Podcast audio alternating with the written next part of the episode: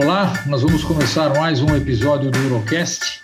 É, esses, novos, esses novos episódios têm um patrocínio da Apsen, a quem nós agradecemos bastante. O Urocast é um, é um, é um programa que trata de assuntos interessantes em urologia. Nós já estamos mais de 20, de mais de 20 episódios, né?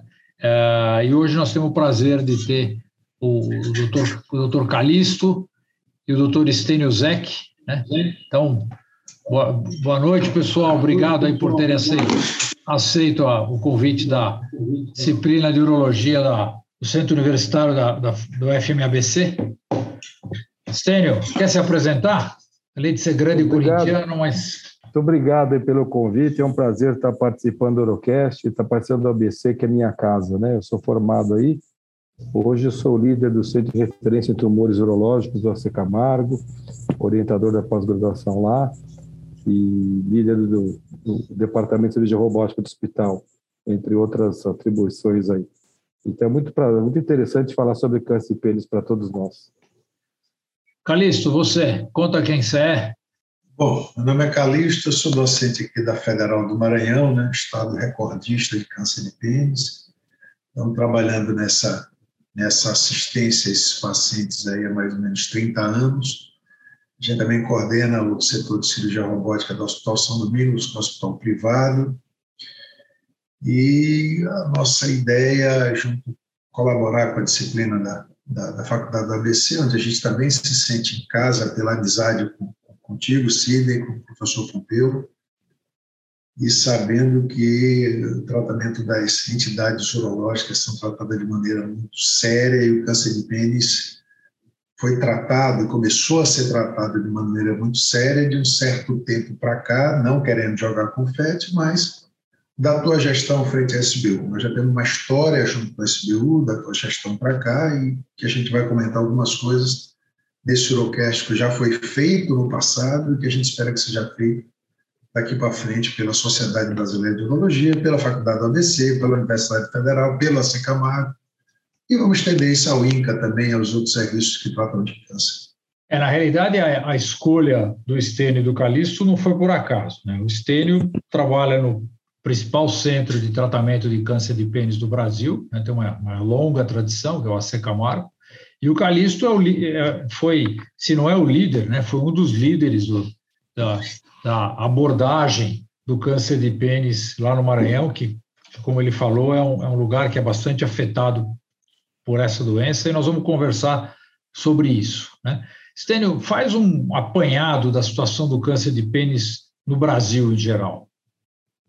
Então, é, é, é, a gente está muito feliz de novo eu reitero de falar sobre esse tema porque é um tema que compete a todos nós como urologistas, porque é uma doença que a cura ainda está na cirurgia e na detecção precoce. É uma doença evitável. Então, a gente precisa debater isso. É uma das poucas áreas da oncologia onde a cirurgia pode ter um papel muito preponderante ainda, a prevenção. Mas é um tumor complexo, que ele acomete em homens, é diferente do que a gente lê nos livros textos estrangeiros, norte-americanos, europeus, ou na incidência de meio a um caso para cada 100 mil habitantes, no Brasil essa incidência chega, a ser 10 vezes maior.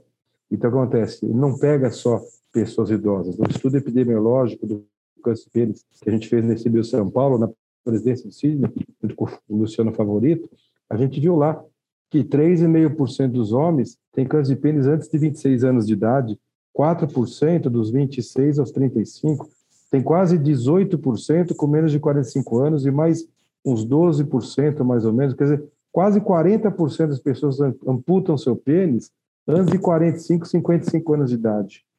É, há pouco tempo a gente coordenou um projeto junto com o Departamento de Epidemiologia do AC Camargo, com a Maria Paula Curado, não está publicado, está submetido, e a gente revisou 10 anos de data SUS no Brasil. A década de 2008 até 2018, são 10 anos que estavam disponíveis. E nós vimos é, a mortalidade ajustável, é, é Early Adjusted Mortality, é uma técnica especial de Standard, standard Z de ajuda a mostrar a mortality. E o que a gente viu em todos os estados da Federação do Brasil, a mortalidade não caiu é, é, do câncer de pênis, com exceção de três, que foi Pernambuco, Bahia, e o terceiro não me recordo, mas foi uma redução mínima. quase sem significância estatística. Morreram 4.554 homens nesses 10 anos de câncer de pênis. A média de morte de 400 mortes por ano.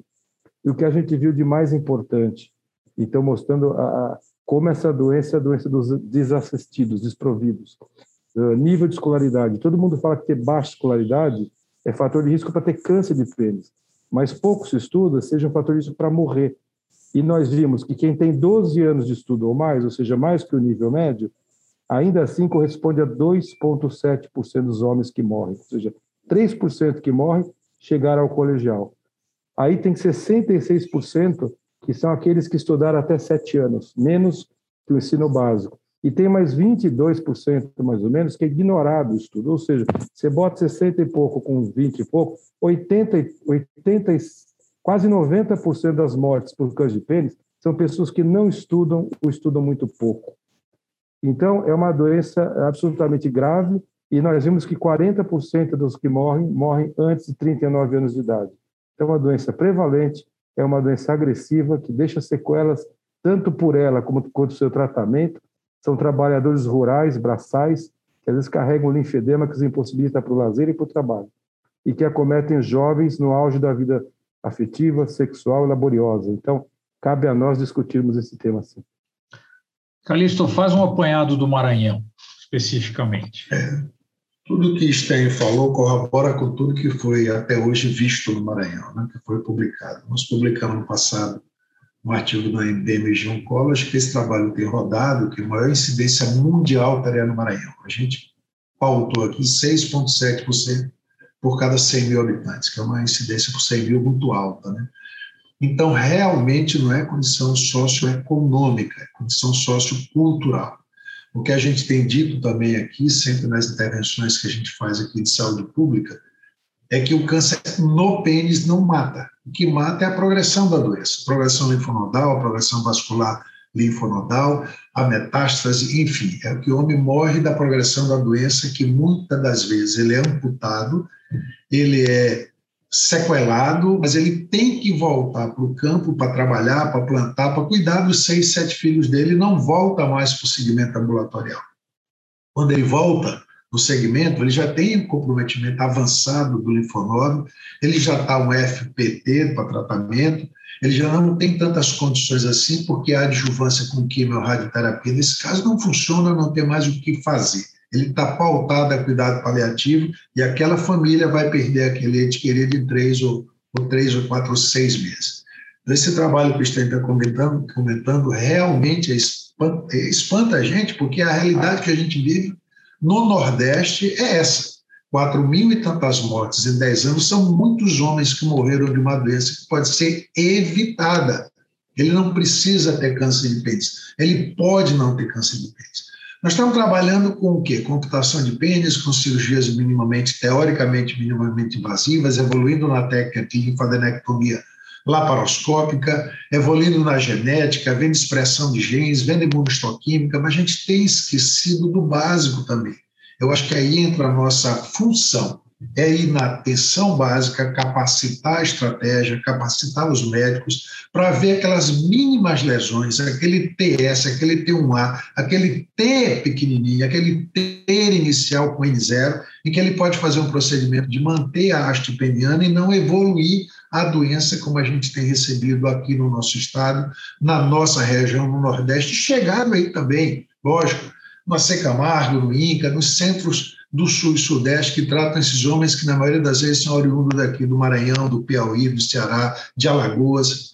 Então, é uma doença multifatorial, nós temos muito que aprender ainda. A gente pode fazer intervenção na saúde pública, na base, na atenção básica. A gente pode amputar menos, a gente pode, preservar a espeniana. Nós precisamos descobrir quem vai metastatizar, com todas as armas que estão evoluindo agora em termos de genética e biologia molecular. Então, o que nós queremos, na realidade, nós urologistas, né, queremos operar menos, é, mutilar menos. Eu lembro que há 40 anos, mais ou menos, especificamente há 39, aqui no Maranhão, a primeira cirurgia que o acadêmico de medicina aprendia a fazer não era postectomia, era amputação de pênis. Tão, tão baixo valor que era da, da doença. Né? Então, ele amputava porque era uma cirurgia fácil para o acadêmico de medicina do terceiro ano fazer. Hoje a gente olha para trás e vê como se comportava isso no Nordeste, aonde nós chegamos hoje com esse podcast, com os espaços que a gente tem começado a, a, a ganhar, com o que a Secamargo tem produzido de, de ciência, e ver que nós já evoluímos muito, porém, tem muita coisa para ser feita. É, a gente... Me permite uma interrupção? Fala aí. Embora é ruim falar de o que não está publicado, isso é uma base pública da DataSUS. Então, para corroborar o que o Calixto falou, Vejam bem, a gente analisou 2008, quando acabaram aquelas campanhas da CBU, e logo em seguida veio aquela crise econômica dos governos 2008, 2012, o subprime 2008 e a crise econômica brasileira 2012. Nós tivemos uma redução de biópsias, que é um procedimento banal, que é um carpule com xilocaína, uma lâmina de bisturi, qualquer UBS pode fazer, caiu 70,2% nessa década. Ou seja, não tem agulha, não tem bisturi, não tem um laboratório que faz a patologia, a gente não sabe. Na base não tem. Subiu é. amputações 42,5%. E aumentou-se a quimioterapia em 52%. Claro, a quimio pré-operatória foi lançada, o TIP, taxol de platina, no fim dos anos 2000, 2010. Então, é natural que se empregou mais, mas aumentou em 50%, ou seja, amputa-se amputa 40% mais reduz-se 30% das biópsias e se emprega muita químio. É um cenário realmente desalentador. Estênio, a, a, gente, você falou em prevenção, o Calixto falou em prevenção, e, e, e a gente, na, na SBU, em 2007, nós fizemos aquela campanha que foi por, nós fomos para o Maranhão e tal. E naquela época, quando nós fomos buscar recursos, né, o que a gente ouvia é que o câncer de pênis não é prevalente, é que o câncer de pênis afeta poucas pessoas. Então, a gente não conseguia recurso por causa disso. Né? É, mas a gente, a ideia daquela campanha foi uma campanha de prevenção. De nós somos, é, nós fizemos um sábado, fizemos acho que 90 postectomias e aí 15 pacientes tinham câncer embaixo da fimose, né? E depois a 99. gente deixamos um ônibus circulando pelo Maranhão ensinando higiene do pênis. Né? Uh, eu me lembro de um dos vídeos que eu vi, né, quando a gente de saúde, nós, para quem não, não, sabe, não lembra, é, nós colocamos uma barbearia, né? Era um ônibus que abriu uma barbearia, então a gente cortava o cabelo das pessoas de graça, enquanto as pessoas estavam cortando o cabelo, os homens cortando o cabelo, a gente falava sobre higiene de câncer de pênis. Eu me lembro que um dos homens é, falou, nós demos um sabonetinho, a gente dava um sabonetinho, né? e, e um dos homens falou que não adiantava levar sabonete porque ele não tinha água em casa. Né? Então não dava para lavar porque não tinha como lavar. Né?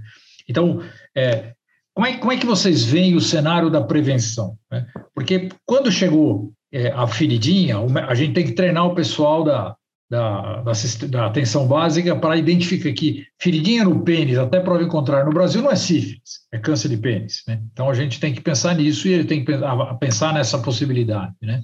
Como é que vocês pensam em cenário de prevenção? Por que, que o Maranhão tem tanto câncer de pênis? É o que, olha, Stein falou uma coisa que é extremamente interessante: o número de biópsias que são feitas. Na sessão do departamento de DST e informações agora no Congresso, nós coordenamos uma discussão de casos difíceis. E o último caso, que foi o penúltimo caso, que outro foi um caso bem mais de um boot check, que foi só para mostrar. Tinha uma lesão do pênis evolutiva de sete meses foi tratado como sífilis, donavanose, herpes, e no final de oito meses, seis ou sete meses, resolveram fazer uma biópsia daquela lesão. No final de seis a sete meses. Então, muitos homens estão com essa feridinha no pênis, mas é o que Stênio está dizendo, não se faz biópsia. Se trata, se trata, é creme, é corticoide, é antifúngico, é não sei o que, antiviral, ciclovir, e ninguém pensa em câncer de pênis. Que tem de homem por aí com fimose, mas infelizmente o SUS não ajuda. A gente não tem centros de referência, não tem local que possa fazer no Maranhão, no Nordeste, uma postectomia. Não existe.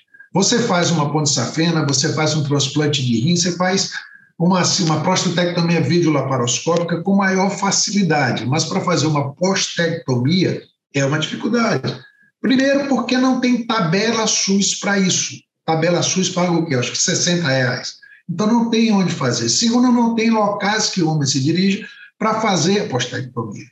Nós estamos falando de, de imunohistoquímica, mas uma biópsia simples, um DHP simples uma parafina vai dar o diagnóstico de um carcinoma epidermoide. Mas isso não se faz no país. Aí eu acho que bate muito, uma bate direto com esse número de biópsias que caíram e o número de amputações que aumentaram.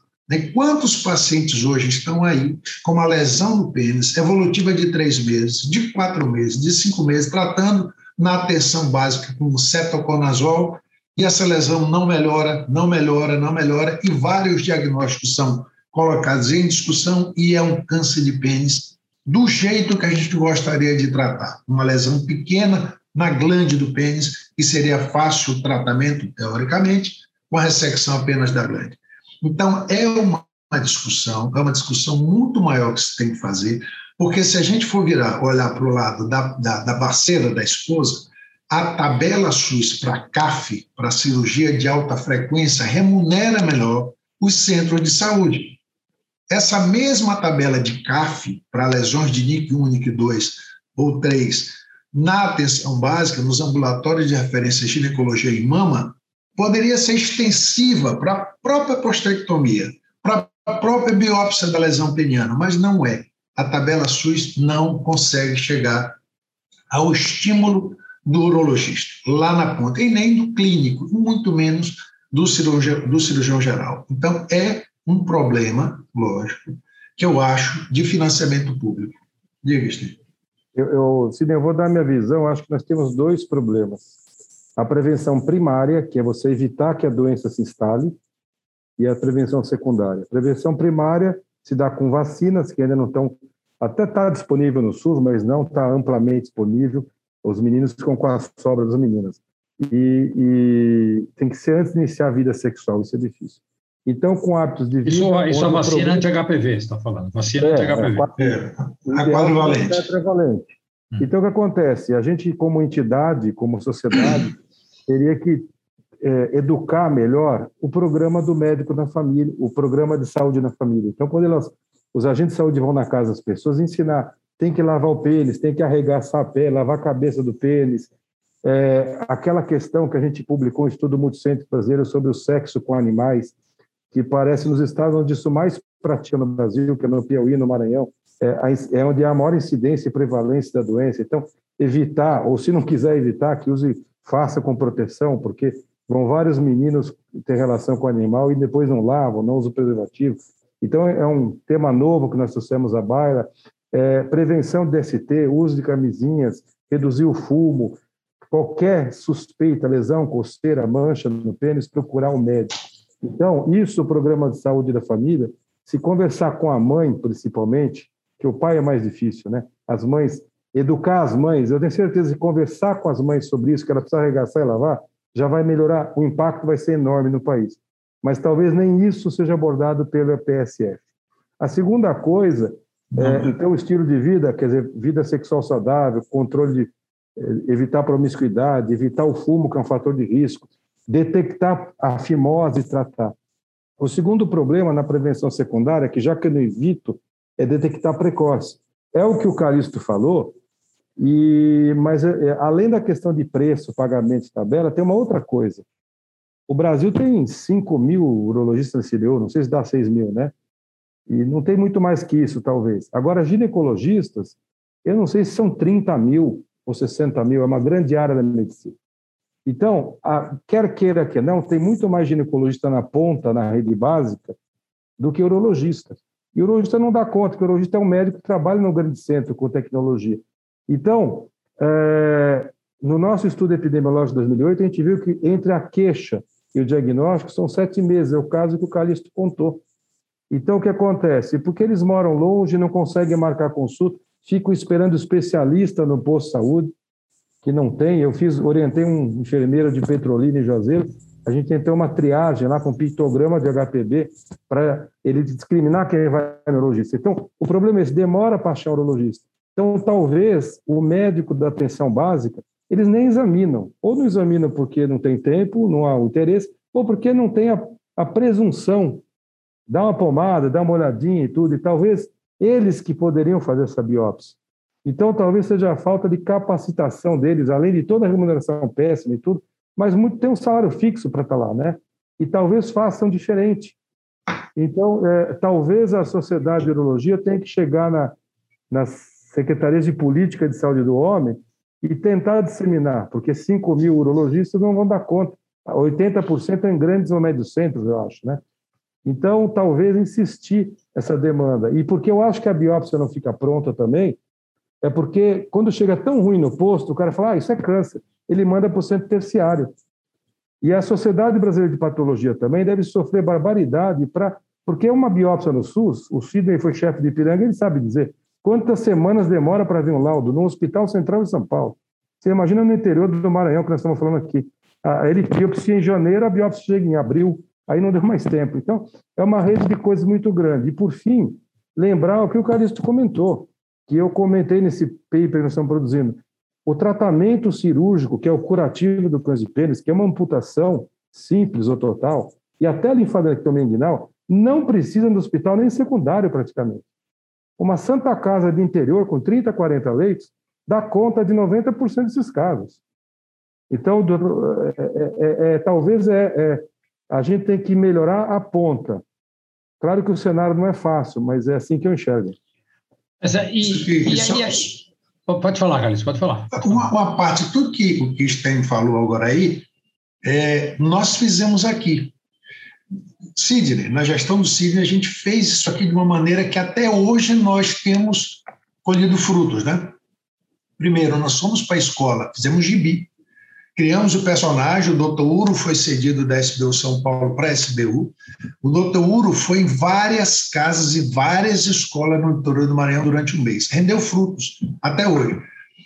Segundo, é, nós jogamos a rede, pescamos aí 100 homens, fizemos 99 postectomias e achamos ali um número grande, expressivo, no dia da cirurgia de 15 cânceres de pênis. Né? Isso está de maneira literalmente perfeita. Terceiro, eu sentei na mesa, eu, Sidney, com o secretário de saúde daqui, doutor Edmundo. Vamos jantar à noite com o Edmundo, que era o secretário de saúde. Nós participamos de uma reunião com o secretário de Políticas Públicas em Brasília. Foram quatro, três ou quatro reuniões, eu não lembro. Uma vez a cada dois meses, fizemos um dossiê de políticas públicas em relação à saúde do homem, que um, um dos capítulos eu estava no meio, é, nós estávamos no meio, lógico, foi sobre câncer de pênis, sobre postectomia e vasectomia. Isso não saiu da tripartite, isso veio para a bipartite, para o Estado, e o Estado jogou na mão do prefeito. Hoje, a gente tem isso montado. Eu tenho o gibi guardado que podia ser editado para ir para as escolas. Tem comigo no meu PDF, até hoje assinado na época do, da, da, da, da gestão de CID. Nós temos feito alguns pequenos multirões, né? porque não consegue. E qual foi o grande, a grande proposta que nós conseguimos fazer, pelo menos aqui, é que o Stein está falando. Eu, da academia, eu, SBU, eu capacito a tua estratégia da família. Eu ensino o teu cirurgião a fazer a melhor biópsia. Eu ensino até o teu ginecologista a tirar um pedaço do pênis do homem lá, do marido da tua parceira, que está com essa lesão feia, porque é simples, não tem grande dificuldade. Né? É que o Stein está dizendo, é capacitar.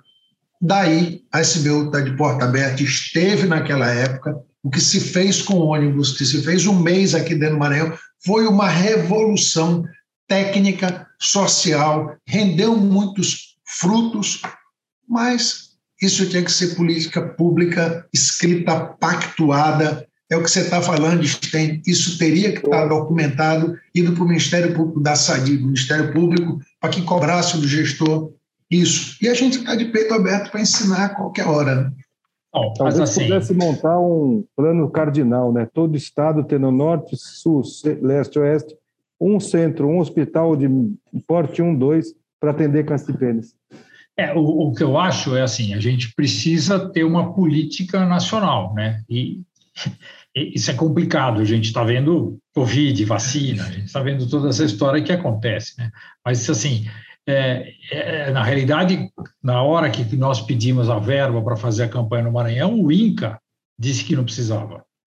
Nós chegamos a conseguir com o Serra uma audiência, que era o ministro na época, é, e, e, o pessoal fala, mas isso não é importante, é um tumor que dá em duas mil pessoas por ano. Né? Mas é, uma, uma, uma coisa, e a postectomia neonatal? A gente sabe que a postectomia neonatal tem uma chance boa de prevenir um lugar como o Maranhão. Se você fizer até os quatro anos, você tem a chance de prevenir o câncer de pênis. Né? O que, que vocês acham disso? Uma política nacional de postectomia neonatal, por exemplo, em lugares de grande prevalência?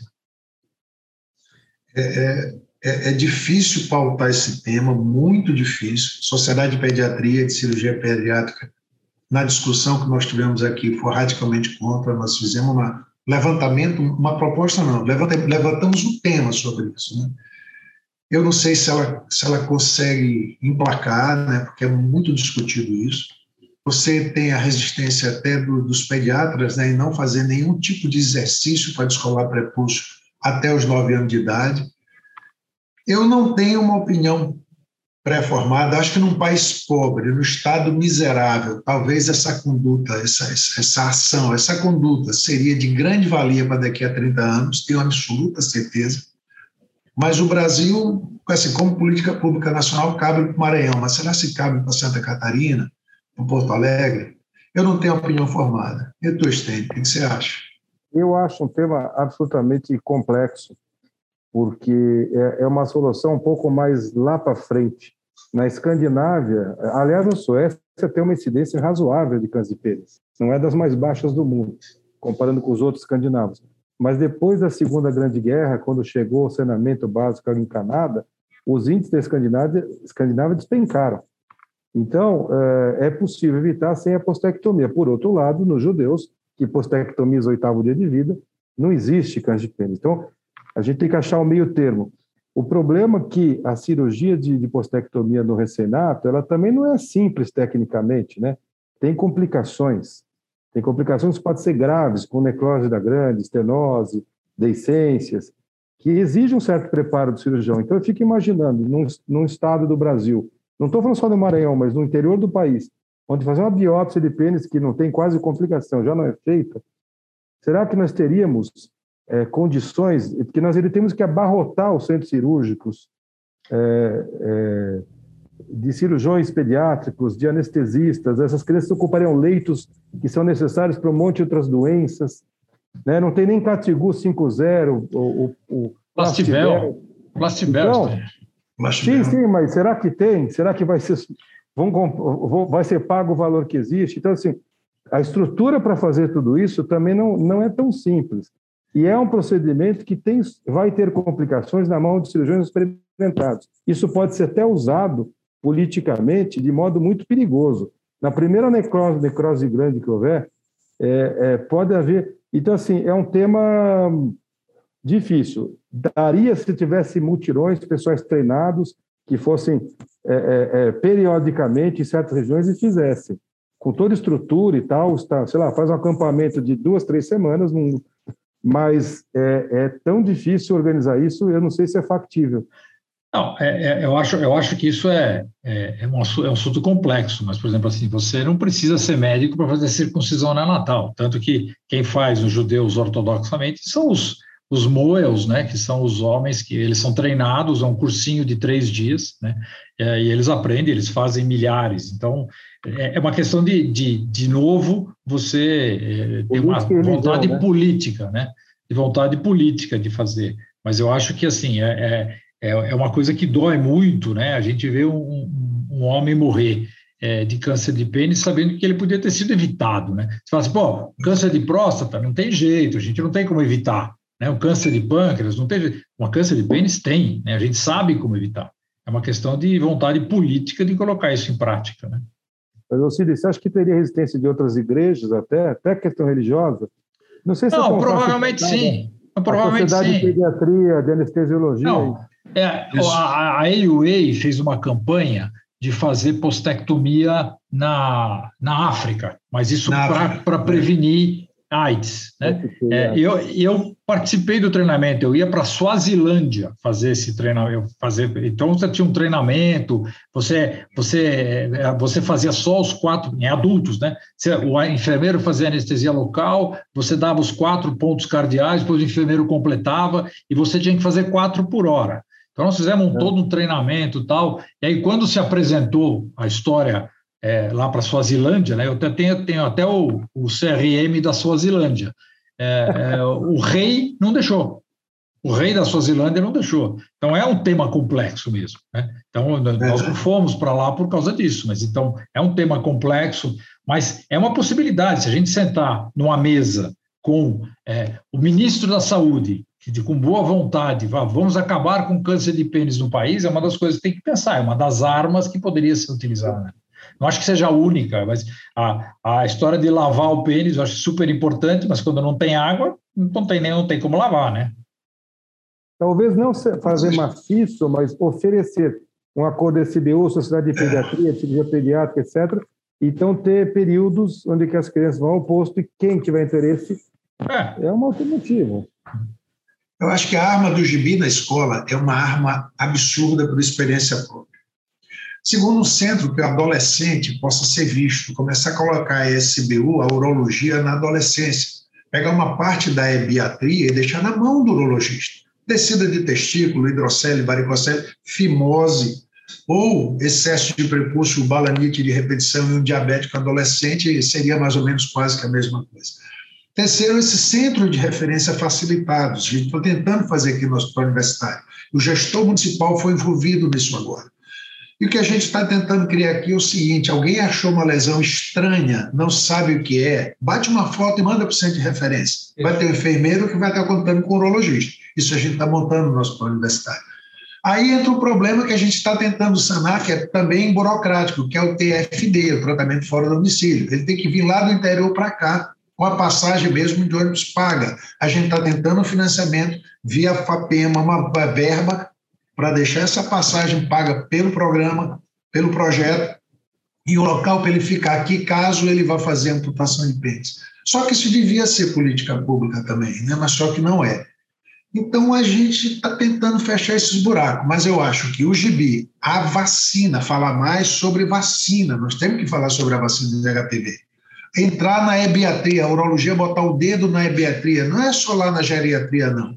E daí para frente, a gente colher fruto daqui a 30 anos. E agora, imediatamente, é o centro de referência para postectomia, para biópsias facilitadas com a capacitação da estratégia, e o centro de referência, lógico, os T2, T3, N1, aí somos nós da urologia de ponta para fazer o tratamento desses homens junto com a urologia e novos protocolos que estão surgindo aí. Seria um, uma, um uma meta-análise famosa. Factível. Tem uma meta-análise famosa de 2011 que mostrou que até os 18 anos de idade ela tem um fator protetor para câncer invasor, né? E tem coisas que contra números não argumentam. A gente lê na literatura realmente a incidência de câncer nos judeus, é, não, é incontestável essa, essa literatura. Então, por que não isso fazer parte do cardápio? Eu não digo como uma coisa machista, passar a oferecer. Talvez é. os programas de residência de urologia pudesse incorporar, talvez encabeçado pelo CDU, sei lá, algumas campanhas dessa. É, é, é uma tarefa difícil, mas é factível. É, talvez é, seja o câncer mais fácil de prevenir. Eu acho que o, que o Calixto pois. mostrou um caminho interessante, né? mas eu acho que a, passa, eu acho que essa devia ser uma preocupação nossa da SBU, né?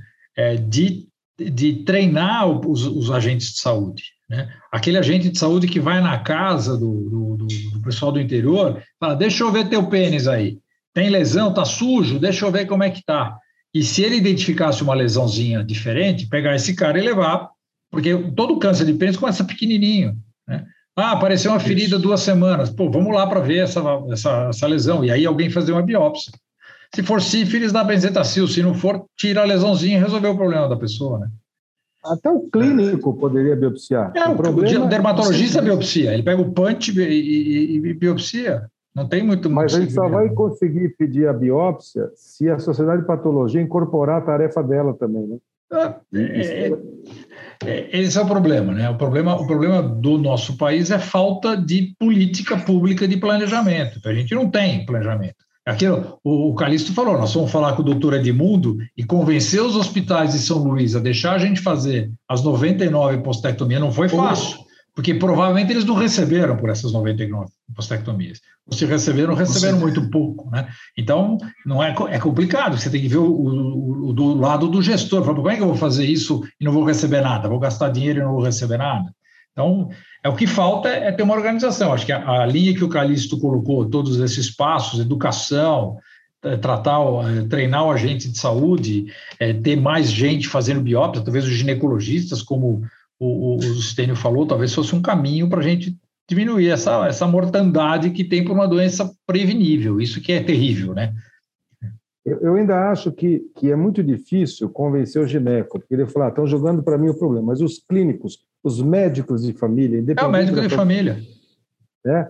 É, talvez o caminho seja nos hospitais nível básicos, né? os NACONs, os núcleos iniciais de câncer, tem vários, já existe a rede no Brasil, né? Você capacitar a enfermagem, os médicos ali, ah. para esse primeiro step, primeiro passo. Existe, existe uma maneira, o ensino médico nos últimos 10, 12 anos mudou para a matriz de competência, né? Agora você tem um PBL instalado e é obrigatório, é DCN 2014, é a matriz de competência. Então, essa matriz forma a generalista, ela desestimula, entre aspas, o especialista.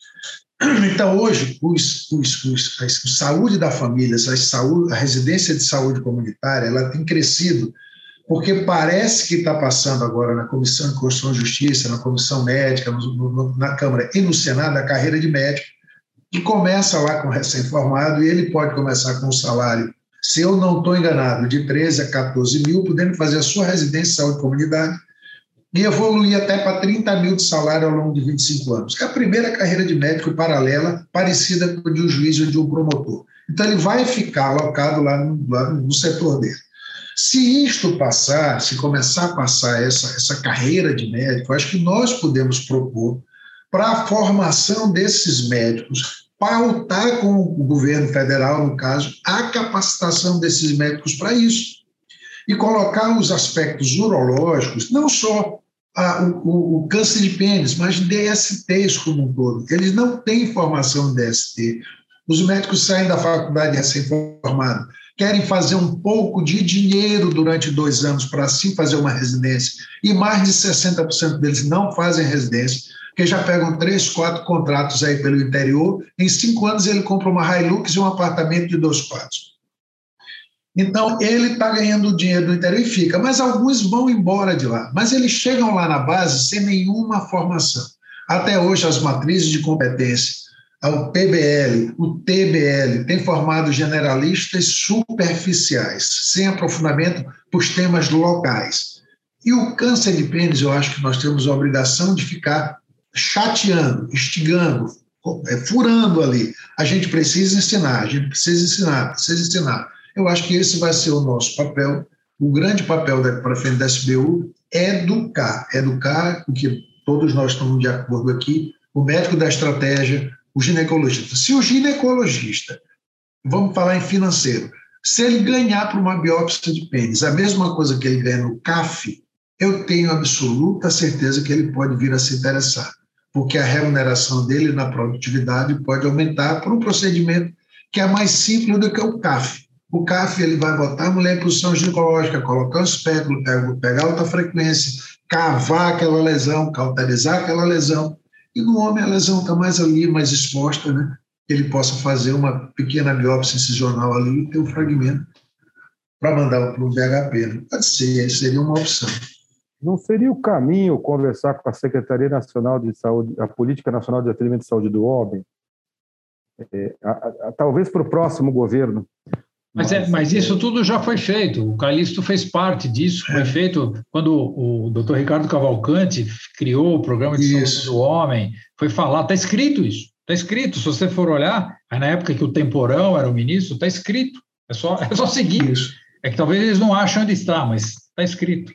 Não, mas foi será feito. que a gente não pode, assim que o próximo governo assumir, a SBU chegar de novo nessa secretaria, realçar esse tema? É porque... Eu participei de um webinar que, que o Instituto Lado a Lado promoveu há alguns meses, e estava lá a deputada Carmen Zanotto, que é da Frente Parlamentar de Saúde, o Lula, que é o Luiz Lula, que, que é do Maré, se não me engano, que ele é o, secret, é o presidente secretário do Conazem. A Associação dos Secretários Nacionais de Saúde. É. E houve um interesse muito grande em ativar isso. Aí veio a pandemia, Covid e tudo, mas é, talvez e, a gente tenha que sensibilizá-las de novo, né? E, Estênio, é, e Calixto, isso depende de nós urologistas. Porque, veja, não depende do oncologista. O oncologista não ganha dinheiro com isso, porque não tem droga boa para isso. Não tem, a indústria farmacêutica também não vai atrás disso, porque não tem droga boa. É, a indústria de equipamento também não vai atrás disso. Então, a realidade é se alguém tiver que tomar isso, levantar essa bandeira, é o urologista, que é o médico que vai tratar essas coisas. Então, a gente tem, eu acho que a SBU tem esse papel, a gente fez várias gestões fazendo, batendo o pé em cima disso, né? O Zico lavando o galinho, a gente fez várias, várias coisas, né? Eu tenho vários gibis, depois se você quiser, Calixto, eu te mando. Eu tenho vários gibis guardados. Né? Pô, meu, quero. Eu, eu, acho que esse é um tema que a gente podia ficar conversando umas duas horas, né? Porque de fato é ele, ele, quem trata disso acaba ficando indignado, né? Quando você vê um camarada morrendo com 20 e poucos anos, com uma, um gânglio ulcerado na região da femoral e morre sangrando, quem já viu isso nunca vai esquecer, né? Então é uma coisa que é, é muito difícil e é uma doença, como o Stênio e o Scalisso falaram, é prevenível. A gente pode, poderia impedir dela aparecer, ou se ela aparecer, podíamos tratar sem ter grandes problemas. Stênio, fecha aí o que você quer falar antes da gente terminar. Eu, eu acho que a gente tem que permanecer indignado, tem que se fazer ouvir. É, nem sempre é fácil levar para a grande mídia esse tema, mas às vezes o tema reverbera. Quando nós conversamos sobre esse levantamento do DataSUS, repercutiu mais de 30 veículos de mídia do Brasil. E talvez nós, que sempre trabalhamos e continuamos trabalhando pela Sociedade de Biologia, temos que nos unir com a, com, a, com a Comissão Executiva da Sociedade, o Departamento de Oncologia, e talvez criar uma condição e lutar para isso, tentar chegar nas autoridades cabíveis é, e reverberar para as ligas, para os estudantes, fazer fóruns, talvez, é, durante os nossos congressos, trazer o presidente da sociedade de de, de medicina de família, de cirurgia pediátrica, de pediatria, de médico da família. E talvez, é, é, se cada sociedade, especialidade de patologia se unir, a gente conseguiria é, sensibilizar. As pessoas sensibilizadas eles trabalham mais do que aquelas que dependem de uma ordem vinda de cima. Né? Não é fácil, mas nós temos que pensar para frente. Calixto, é, é, é, é, isso, né? Nós já vivemos no passado, chegamos na porta para fazer o gol, né? Deixamos toda a estrutura pronta, mostramos onde está a doença, o que é a doença. Fomos de encontro ao que um, um deputado médico disse na minha frente. É, câncer de pênis não existe, vocês estão querendo mídia para a urologia. E quando ele viu algumas fotos aí de nossas, né, da, da urologia, ele ficou assustado. Mas o que é isso? Digo, então você não é médico, você se formou em medicina e hoje é deputado, né? É bacharel em medicina, não é, não é médico. Isso é normal, isso é comum, não se assuste, mas essa doença existe.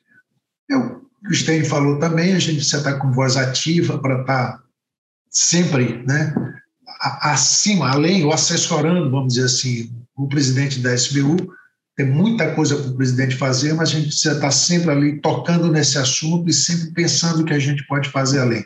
Acho que nós já viemos de muito longe. Para mim, o grande start do câncer de pênis foi a campanha que nós fizemos em São Luís do Maranhão.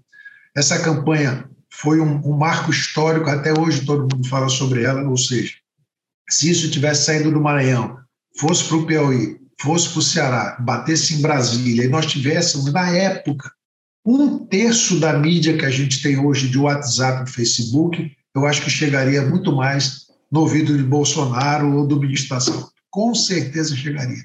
Então, por que não fazer de novo? Né? Por que não fazer de novo? Eu já adianto que isso esse ano nós vamos fazer aqui em Maranhão, né? Nós vamos ter que fazer, não é fazer, não, vamos ter que fazer aqui no Maranhão de novo, já está na hora, né? já, já, já, já adianto, já estou aguardando os gibis que eu vou receber, porque esse ano eu vou ter o prazer de ter vocês dois aqui, porque nós vamos ter que fazer zoada com o novo presidente Jório, que é oriundo lá do nosso serviço do universitário. Existem uns propósitos, umas propostas no, universitário da gente fazer essa, essa, essa reverberação de novo. E tudo que o Stein falou, eu acho que é isso. A gente tem que se manter com voz ativa nesse país continente de um problema de, de um homem que pode não morrer de câncer de pênis por nossa causa, por nossa culpa, ou seja, por nossa, nosso, nosso feito. Se a gente puder salvar uma vida para não morrer daqui a dois anos, porque a gente está falando hoje aqui e vai fazer no futuro, está bem feito, foi o nosso papel. Obrigado a Sidney pelo convite. Excelente estar com o Stênio, sempre é muito bom estar com ele. A gente conversa, a gente aprende, enfim, e a gente você tem feito, Sidney, de toda a tua história, Stênio também, ilumina muita gente, serve de exemplo para todo mundo, para todo urologista que quer ser urologista, não é por mais de urologia, que quer ser urologista. Urologista é aquele cara que se importa com a saúde do homem e da mulher, da criança e do idoso. Nessa preocupação, não rende dinheiro, por mais rende satisfação espiritual, com certeza, salva a vida. Calixto, obrigado. Só um segundo. Essa ideia do barbeiro nasceu em Nova York. 17 barbeiros de uma comunidade afro-caribenha que se negava a fazer screening. Aumentou 700% a adesão Foi. deles. Então, o poder disto, a gente Foi pode... essa, essa, essa ideia eu ouvi na UA, eu ouvi na UA, os caras contando do Alabama, os negros não queriam, os negros americanos não queriam fazer no médico, e aí eles foram ver quais eram as pessoas mais influentes na sociedade, e eram os barbeiros, né? Então, eles treinaram os barbeiros, o barbeiro, quando cortava o cabelo, falou: oh, você tem câncer de. Foi no, no médico ver câncer de próstata, assim. A ideia foi copiada, nada, nada que é muito bom a gente cria, a gente copia. Então, a ideia foi essa mesmo, veio dos Estados Unidos. Eu estava na EUA e falei: pô, vamos fazer uma campanha de câncer de pênis no Brasil e vamos usar essa ideia. Bom, vocês, quem está quem tá ouvindo, é, viu porque a gente convidou o Stênio e o Calixto, eles têm uma visão fantástica sobre uma doença terrível, é o câncer de pênis. É, eles têm trabalhado ao longo de todos esses anos nessa batalha é, incansável que é do urologista e a gente tem que pegar essa bandeira e carregar. Agradecer à Apsen pela, pelo patrocínio restrito que ela nos dá para o Urocast e convidar vocês a continuar seguindo os nossos episódios. Calixto, Stênio, um beijo no coração de vocês, vocês são grandes, Outro, grandes velho. amigos e grandes pessoas. Abraços. Com certeza, abraço. Um abraço. Obrigado, velho. Por tudo.